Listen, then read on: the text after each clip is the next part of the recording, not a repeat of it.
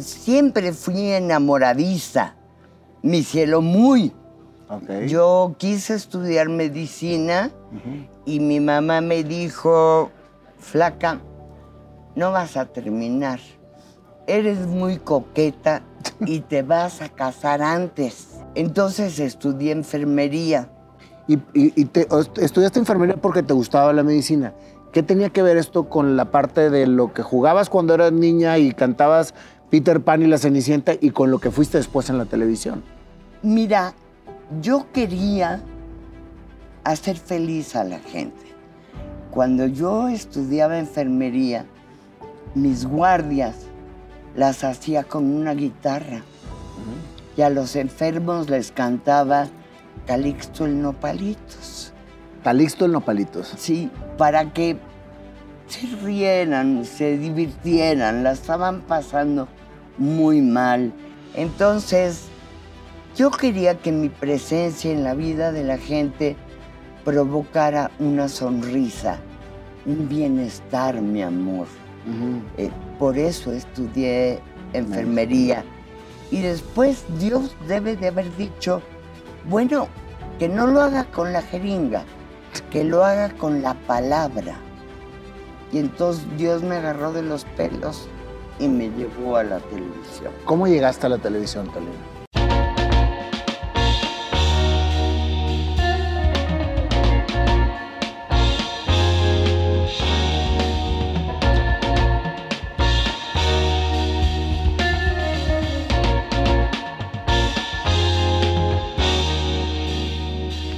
A mí nomás me dicen dos y se me suelta la lengua.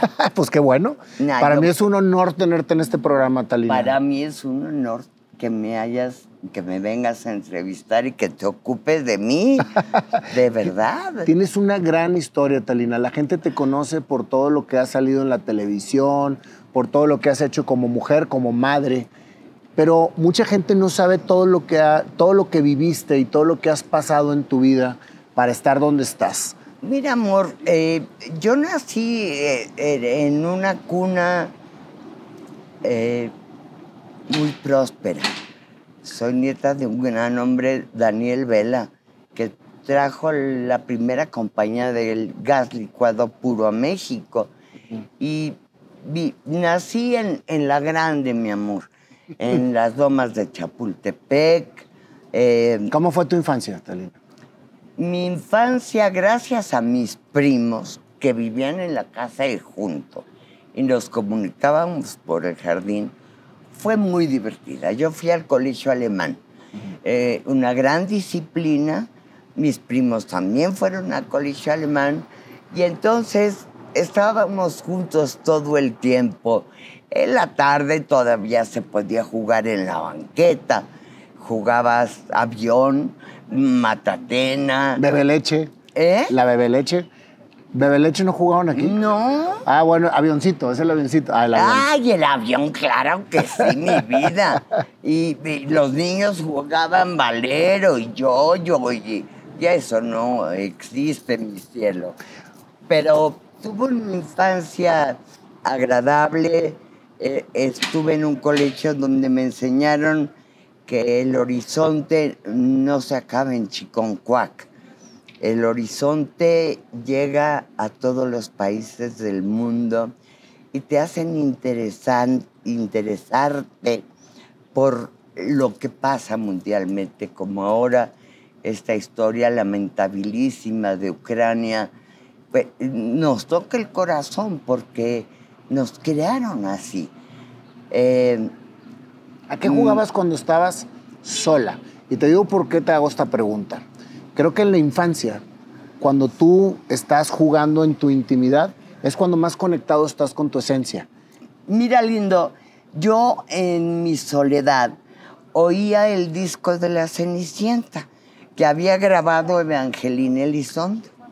Y entonces me aprendí eh, hablar como los ratoncitos. Pobre Cenicienta, nunca podrá tener listo su vestido. Y, y nada de peros. Y yo te ordeno, duque de mi corte, que organices un baile real. "Eh, Sí, majestad. yo oía y oía y oía la Cenicienta y del otro lado del disco estaba Peter Pan. Si acaso quieres volar, piensa en algo encantador, como aquella Navidad en que viste al despertar juguetes de cristal. Volarás, volarás, volarás. ¿Te acuerdas perfecto? Pero por supuesto, estos 77 años no me han borrado nada. Eh, yo estoy muy agradecida con el don que me dio Dios de mi memoria. Es impresionante. Yo sola me pego unos sustos con mi memoria, sola.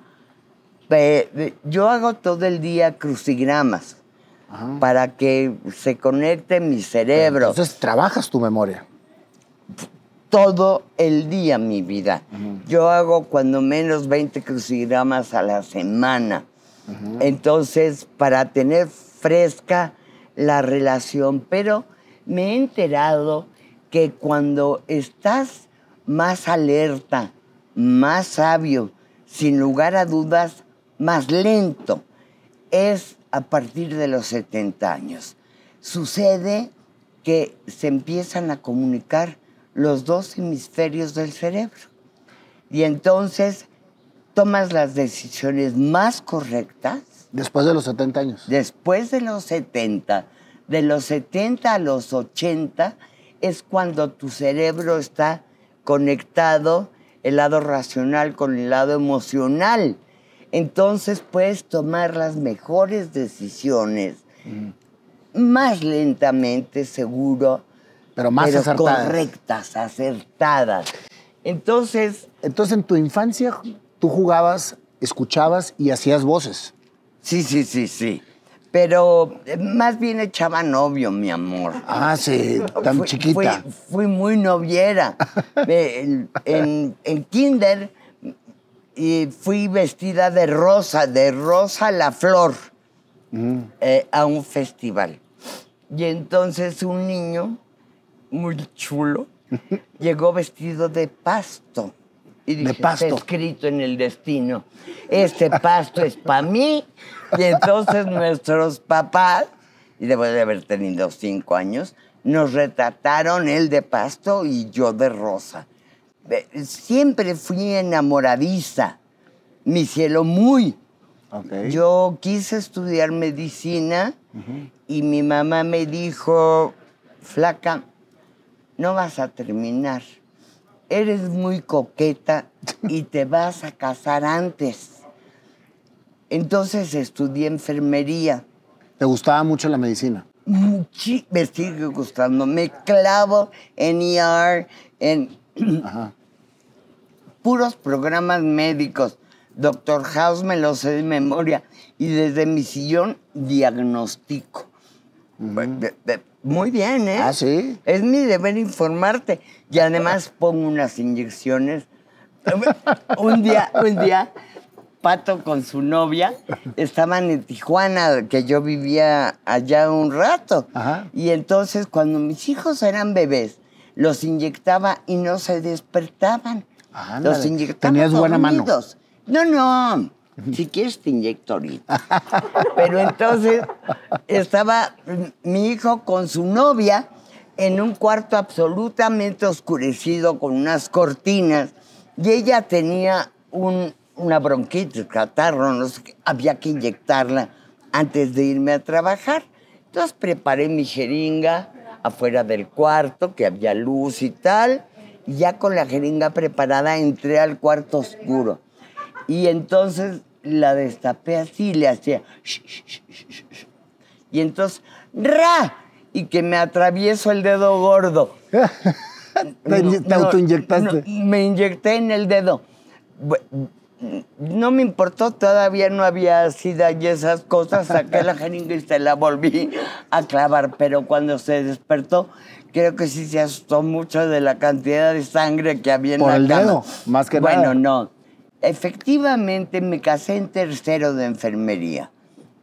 Y, y- y te- estudiaste enfermería porque te gustaba la medicina.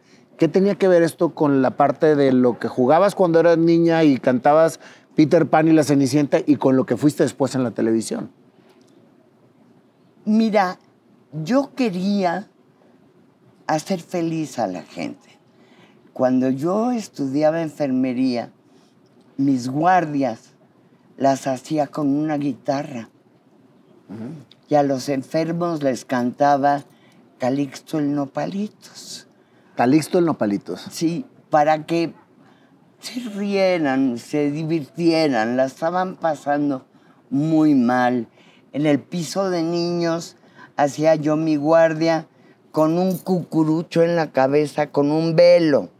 Y a los niños les decía que era la princesa Caramelo. Entonces, yo quería que mi presencia en la vida de la gente provocara una sonrisa, un bienestar, mi amor. Eh, por eso estudié enfermería. Y después Dios debe de haber dicho, bueno, que no lo haga con la jeringa, que lo haga con la palabra. Y entonces Dios me agarró de los pelos y me llevó a la televisión. ¿Cómo llegaste a la televisión, Talina? De churro, eh, yo quería ir al psiquiatra. Llevaba casada nueve años y quería ir al psiquiatra, que no estaba muy feliz. Y decía yo, pero qué idiota, si tengo todo, ¿por qué no estoy feliz? Tengo que ir al psiquiatra, estoy loca. Entonces mi marido me dijo, no, no, yo no te doy dinero para el psiquiatra. Entonces quise modelar y llevé a una agencia de estas cosas de Sí, la moda. publicidad Una agencia. a Noble y Asociados. Eh, Llevé una serie de fotos que me tomó un cuate.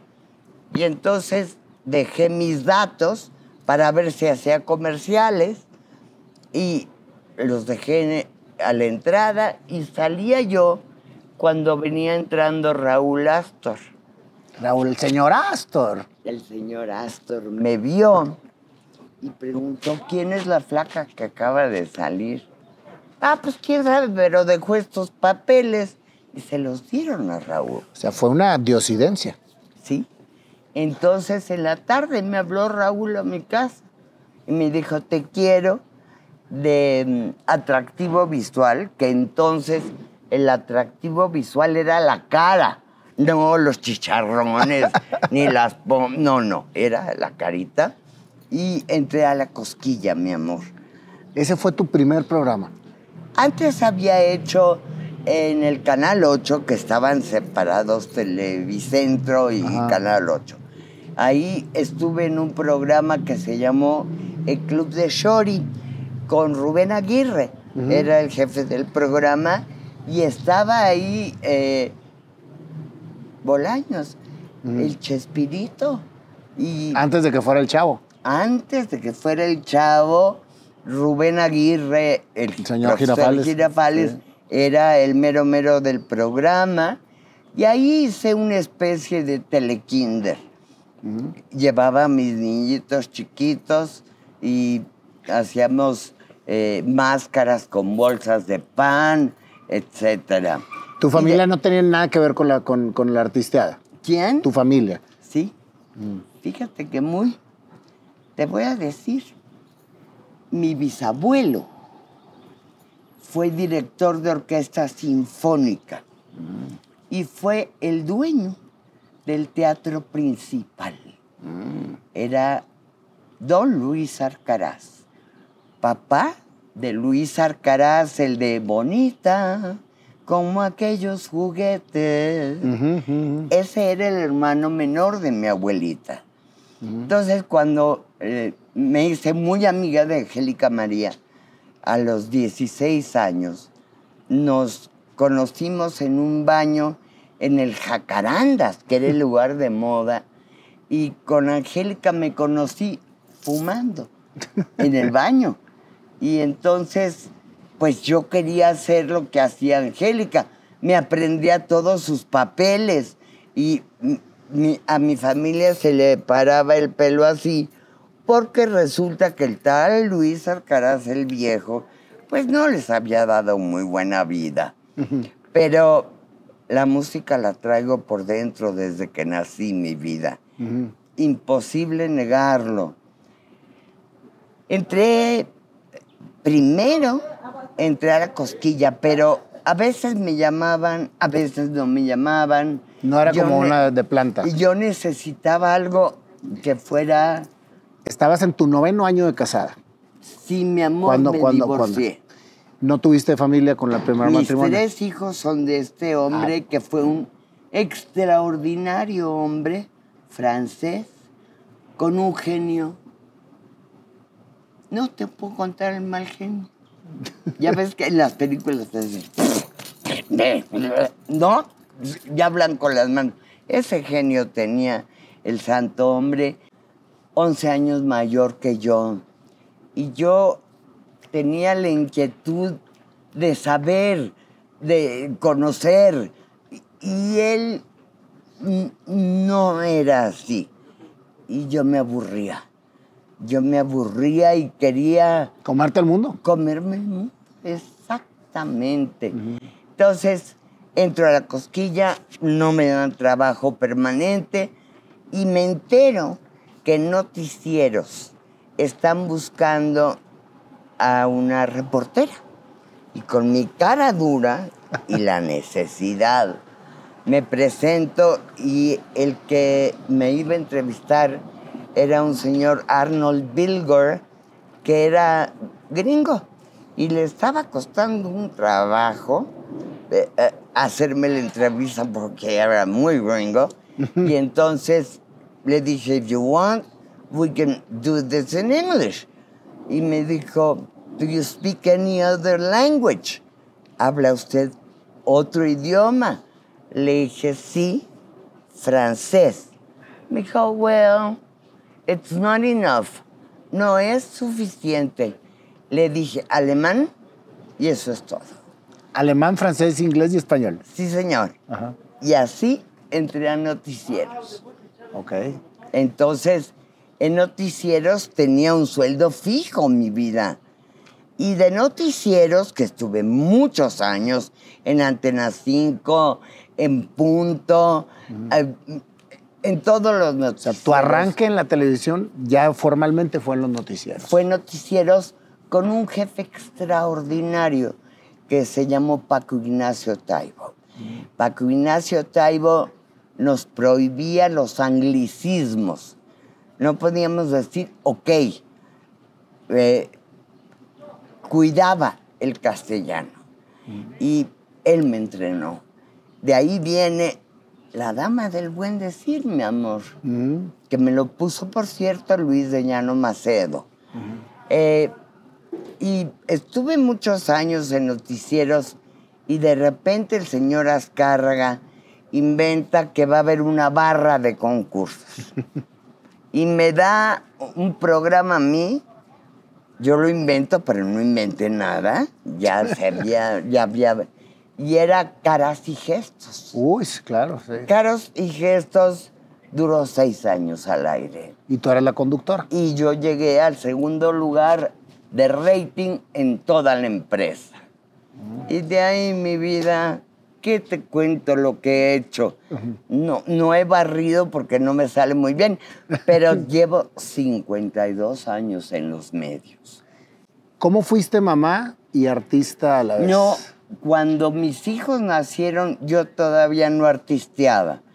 Cuando empecé ya a trabajar formalmente, que me divorcié, eh, mi hijo Pato, el más pequeño, tenía dos años.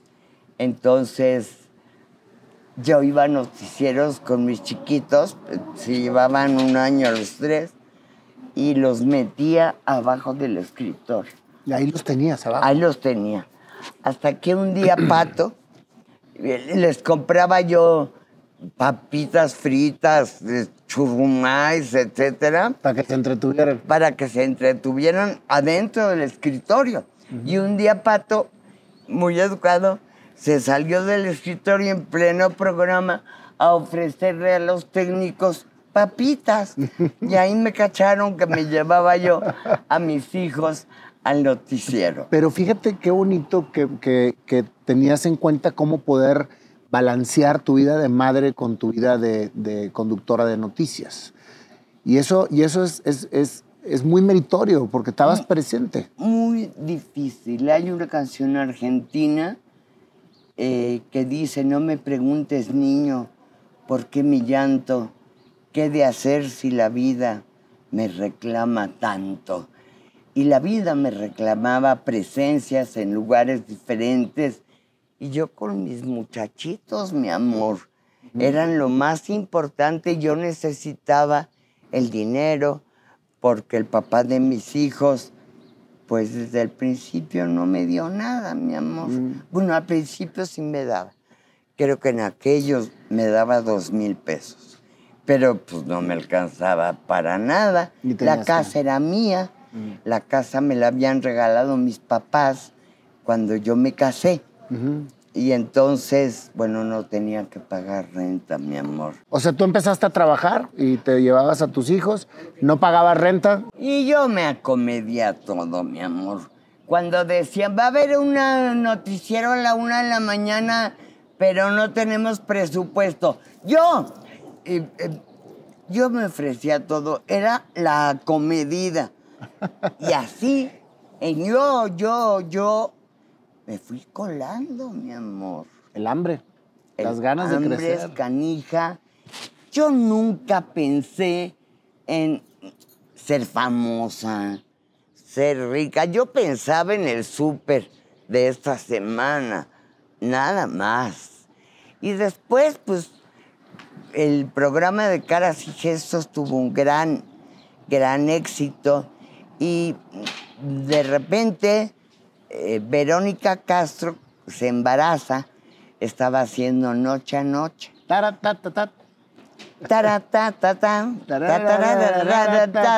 Sí, claro, de Bebú Silvetti. Sí, ¿verdad? Era Bebú Silvetti el que Era de. Bebu Silvetti. Y entonces el señor Azcárraga me caso por tercera vez. Allá llevabas una Ya tercera. lle- esta es la tercera vez. Y en mi boda el señor Azcárraga me dice, te voy a dar un regalo de bodas. Vas a hacer noche a noche. Y lo hice siete meses. Y después de noche a noche, nuevas noches. eh, ¿Qué crees? ¿Te acuerdas de Sí, ese claro, programa? claro, claro. Fantástico. Eh, he estado en todo mi cielo. He sido ajonjolí de todos los moles. Te volviste a casar dos, una segunda vez y luego una tercera. ¿La segunda cuánto duraste? Seis años. La segunda vez me casé con un compañero del colegio alemán, a quien quiero profundamente, pero tenía un problema con el zipper del pantalón. Y nada más veía a una mujer guapa y se le bajaba. Entonces, bueno, gracias a las infidelidades me Sí. divorcié de él. Y luego con mi tercer marido eh, nos divorciamos y él se casó con otra señora, pero en este tiempo fuimos amantes. Muy bien. Entonces, pasados los años, él me habló un día y me dijo, ya me di cuenta que la vejez sin ti va a ser un horror. ¿Quieres regresar conmigo? Consulté mi agenda, no tenía ningún pendiente y dije, va, Y ahorita actualmente estás con él. ni lo quiera Dios. Ah, no, fue... fue- No, nada más 20 años. ok. ¿ok? Y nos divorciamos. Y ahora tengo un novio, eh, es un gran compañero, vamos al cine, vamos a comer, nos carcajeamos de las mismas historias. Mis hijos están encantados porque ya no se sienten responsables de mi persona. Entonces les he quitado un peso de encima. Pero esto quiere decir que el amor no se acaba nunca, mi amor. Tu capacidad de amar y ser amada no tiene edad. Cuando piensas, eso ya no es para mí, Dios te da una sorpresa Definitivo. y te dice, todo ese amor que has estado guardando, ahí te va un Señor para que se lo des. Para que les acompañe. Así y, es. y- y que se acompañen. sí, linda, linda historia. En la parte de tu, de tu historia, eh, una de las cosas yo creo que más duras fue precisamente la partida de Mariana. Mi vida, ese dolor no se lo deseo ni a mi peor enemiga. Es lo más horrible que te puede pasar. Como madre. Y a mí me sorprendió que yo no me hubiera muerto con ella. ¿Cómo es que sigo viva? Ahí estaba María, que no era hija del Pirru. Y entonces le hablé a Ariel López Padilla y le dije, ¿puedo adoptar a tu hija? Y me dijo, lo que sea mejor para ella, adelante. Y adopté a María como mi hija legalmente. Y estuvo conmigo nueve años. Eh, es una mujer extraordinaria. Tú no sabes qué clase de ser humano es mi María. Y mi María, en la aborrecencia, se enamoró de un señor, me dijo, ya me voy, buenas tardes, muchas gracias, y se fue con un galán que no le salió tan bueno. Pero ahora tiene un galán maravilloso, es fotógrafa profesional, eh, se ha internacionalizado en Nueva York, me cuida a la lejanía. Por ejemplo, me paga todas mis medicinas. es, es, que ya sabe que la DEA me anda persiguiendo porque como tomo tantas medicinas en la mañana, la DEA anda con un helicóptero correteándome porque me tomo seis pastillas diferentes en la mañana. María se ocupa de eso, eh, compartimos chistes y cosas maravillosas, momentos emotivos. Yo no sé si viste ahora con la guerra de Ucrania que todo Berlín se juntó en la puerta de Brandenburgo a cantar un canon que yo me aprendí de niña en el colegio alemán y que lo escribió Mozart. Y dice, Dona nobis pacem, danos Dios la paz. Y todo Berlín, bueno, todo Berlín, 80 mil personas se aglutinaron en frente a la puerta de Brandenburgo a cantar este canon que yo cantaba desde niña. Y me pegó una conmovida, busca eh, el video de Berlín cantándole a Dios pidiendo la paz. Y bueno, he tenido una vida con grandes dolores. Mi dolor de Mariana no se me va a quitar, nunca, nunca. Me voy a morir con él. Pero yo no pienso que sufrir sea cualidad hay muchas mujeres que mientras más sufren, creen que tienen más éxito, ¿no? No, yo no sufro ni a domicilio. Yo tengo un dolor más grande que el sufrimiento. Es mío. En la noche agarro una foto de mi flaca y le cuento cómo estuvo el día, cómo están sus hermanos, cómo están sus hijos. Eh, por cierto, Emilio vive conmigo, el más chiquito, que se quedó de ocho meses. Y el dolor no se va a quitar, Nayo, nunca. Pero no voy a andar compartiendo pesares con la gente. Afortunadamente, Dios me dio un gran sentido del humor me queda claro. Y mucha alegría.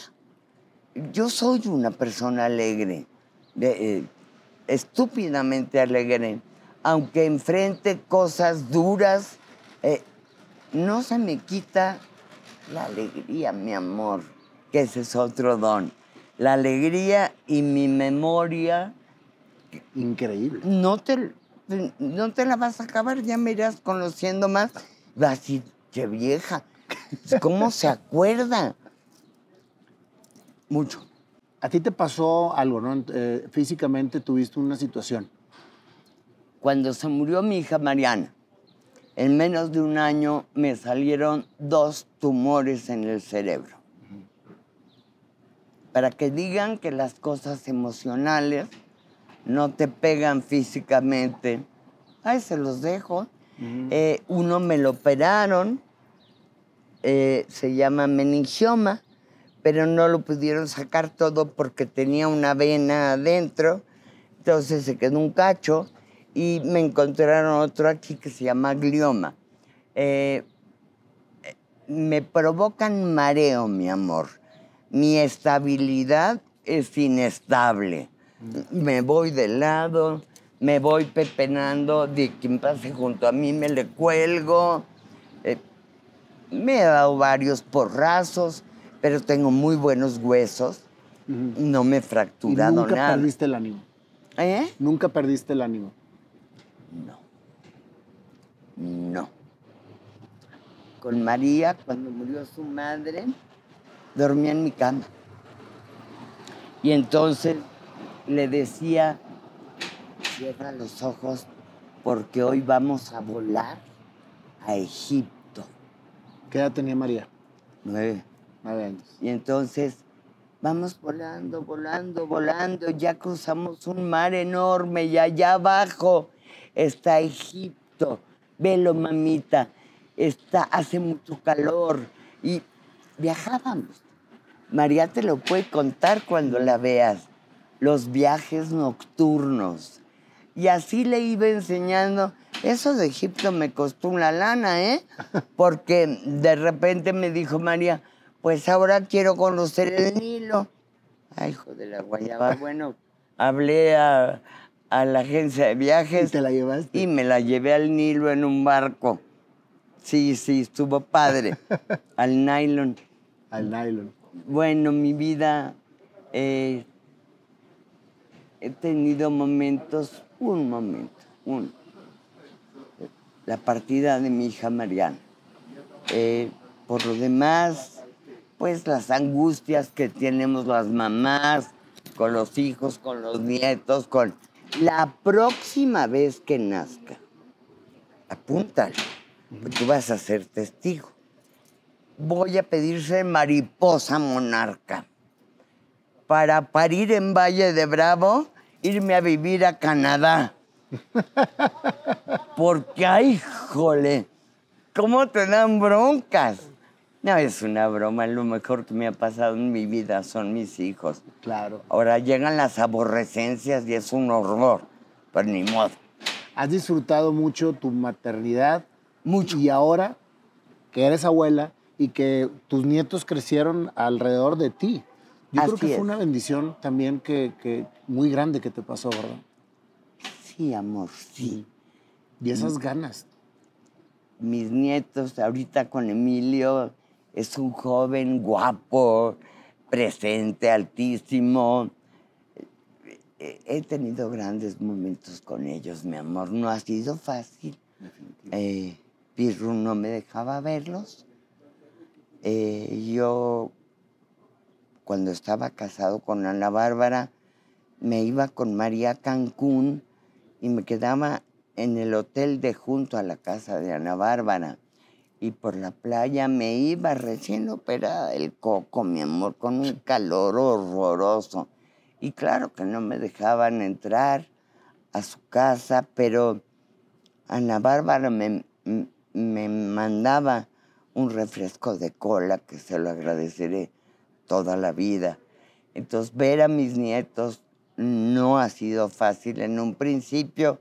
Ahora cada uno de ellos ha tenido problemas con su papá.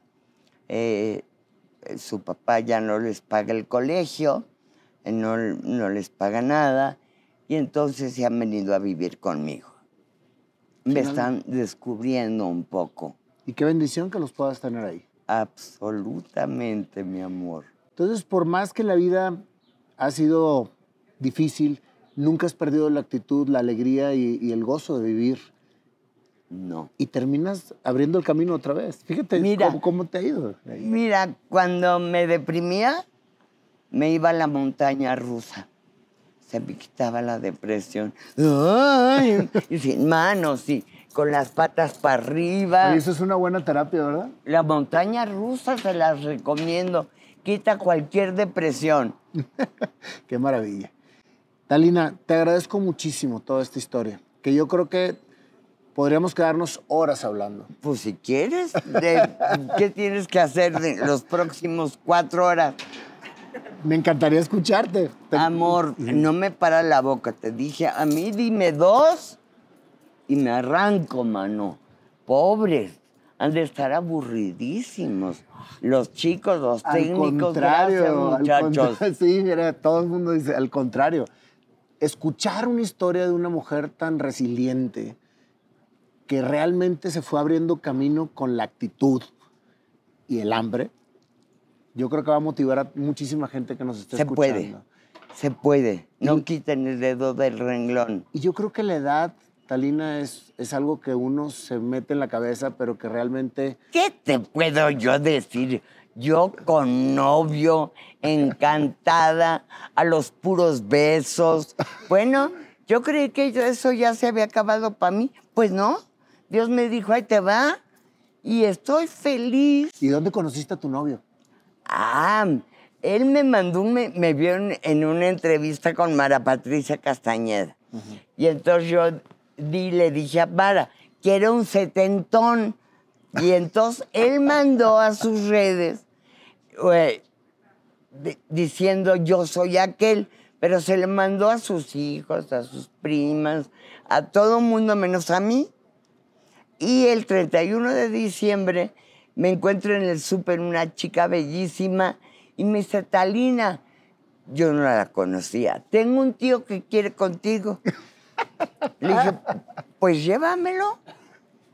Y entonces ella se enfermó, no pudo ir y él llegó a mi casa. Y era el setentón. Es- ya había cumplido 80. Ah, bueno. Pero es que pasaron los meses y y nos caímos a todo dar desde el primer día y como no tenemos mucho tiempo, todo ha sido muy rápido.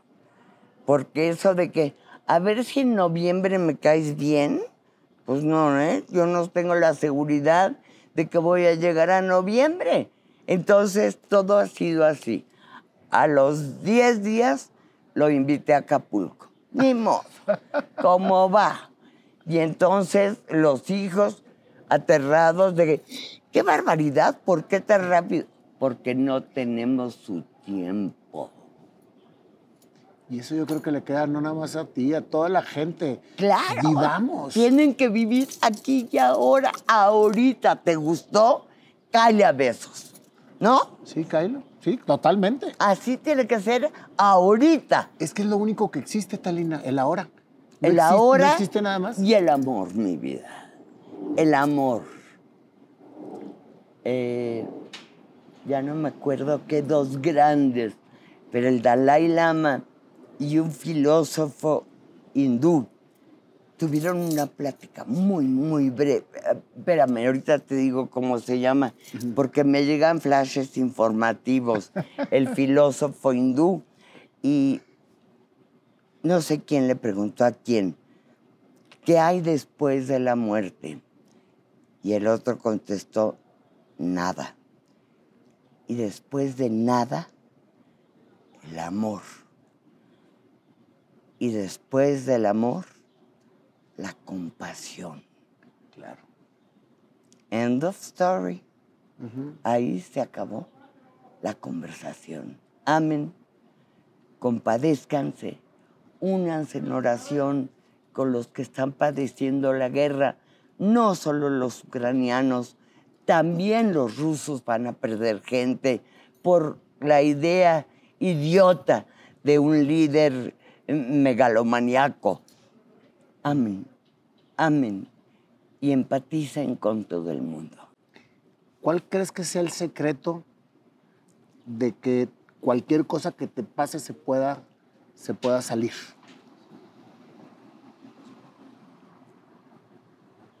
Primero tener fe, mi amor. Fe.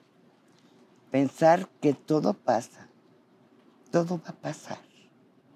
Esto también. Pasa. Y la amistad es importantísima en el transcurso de los años. Amistades que tienen 60 años, amigas mías. Eh, yo fui al, al internado con Lolita Ayala, de 14 años, y bailábamos rock and roll. Entonces, la amistad, rodéate de amigos. Es importantísimo la amistad. Y las que sean gachas o los que sean gachos, Quítalos de tu vida. quítalos de tu camino. No, no les des, no les des con qué. Gracias. No, gracias a ti, Talina. A Estoy, ti, estoy muy, muy honrado de escucharte. Soy tu fan. Ay, amor De mío. veras. Qué digo- Te lo digo bárbaro. de corazón. ¿Cómo Soy crees? tu fan. Soy tu Gracias, fan. amor. Gracias. Gracias. Que Dios te bendiga y tu programa y tus muchachos. Gracias. Te tenemos una sorpresita que te te a vamos a hacer tu canción. ¿Cómo, La canción de tu historia, ahorita improvisada. A ver, Pásale, panda. que venga el panda. Venga, venga. Ay, mi panda. ¿Qué me vas a cantar, papaito? No, el que te va a cantar No, soy no, yo y el que va a tocar es él. Ah, chinga. Claro. Sí. Venga, Claro. venga. Este, estoy bien nervioso porque un, señorón como esta, de esta ¿Cómo talla, crees? es- ¿Cómo habla no, como no, regio? Sí, sí. Claro. Una Ay, señorona, cómo dice. adoro a los regios. Somos A ver, regios de ¿qué vas a cantar? Dale, Vamos, a ver qué sale. neces- tiene que ser algo muy ¿Así? alegre, muy alegre. ¿Cómo crees? Te voy a cantar la historia de tu vida ahorita. Yo creo que te han tocado muchas cosas en la vida, pero que alguien te invente una canción al momento de haberte conocido o hablado contigo, Nunca. eh, nunca. Nunca. Entonces, Desde. Mozart no me pasaba. Vámonos. Listo.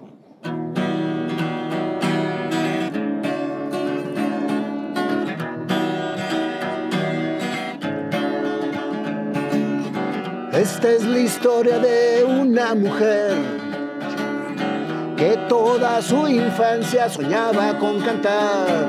Cantaba la Cenicienta, cantaba Peter Pan.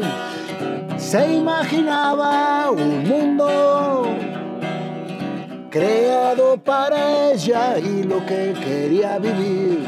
Todo empezaba a salir. ¡Qué bestia peluda! El camino se empieza a trazar. Talina quería ser doctora. Su mamá le decía, muy noviera eres hija, no vas tú a acabar. Estudiaste enfermería y llevabas a la gente alegría. Te ponías gorros para ser feliz y atendías a todos, todo feliz. ¡Qué lindo! Luego te casaste con un francés que tenía un genio de la fregada. Te dio tres hijos, tu mayor tesoro. Y a los nueve años lo mandaste a la fregada. a talonearle talina buscando chava para darle de comer a tus hijos. El hambre te llamaba y a la televisión tú llegabas. Conductora de noticias, después caras y gestos. Toda una trayectoria tú tuviste de mucho éxito. Y tus hijos abajo estaban viendo a la mamá cómo comunicar.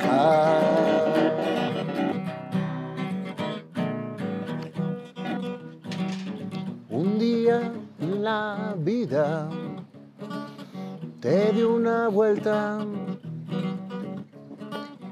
Mariana partió, tu vida cambió y ese dolor te fortaleció. El dolor nunca acaba, la actitud nunca cambia. Y eso fue lo que te hizo salir. Disfrutar a tus dos hijos, a tus nietos.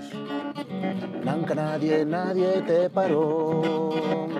La fe en Dios, la alegría de vivir, la actitud de servir, te hizo siempre sonreír nunca parar de vivir.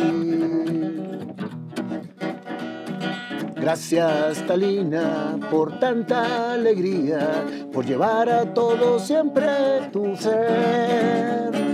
Gracias Talina por estar aquí y seguir entreteniendo a todos aquí. Ay, estoy conmovida. Quiero chillar, si chillo se me caen las pestañas postizas. Gracias Talina. Gracias a No, ti. gracias. Todo Qué esto talento, cuánto talento, cuánto talento. Gracias por ocuparse de mí. Gracias por darnos tu tiempo A ti. y gracias por llevar esta historia a la gente que estoy seguro que va a motivar muchísimo a no perder la pasión de vivir y a siempre estar con la actitud de servir. Gracias. Dios te bendiga. Gracias, Talina, por estar aquí. Ay, qué bonito. Gracias. Gracias. Gracias, chicos.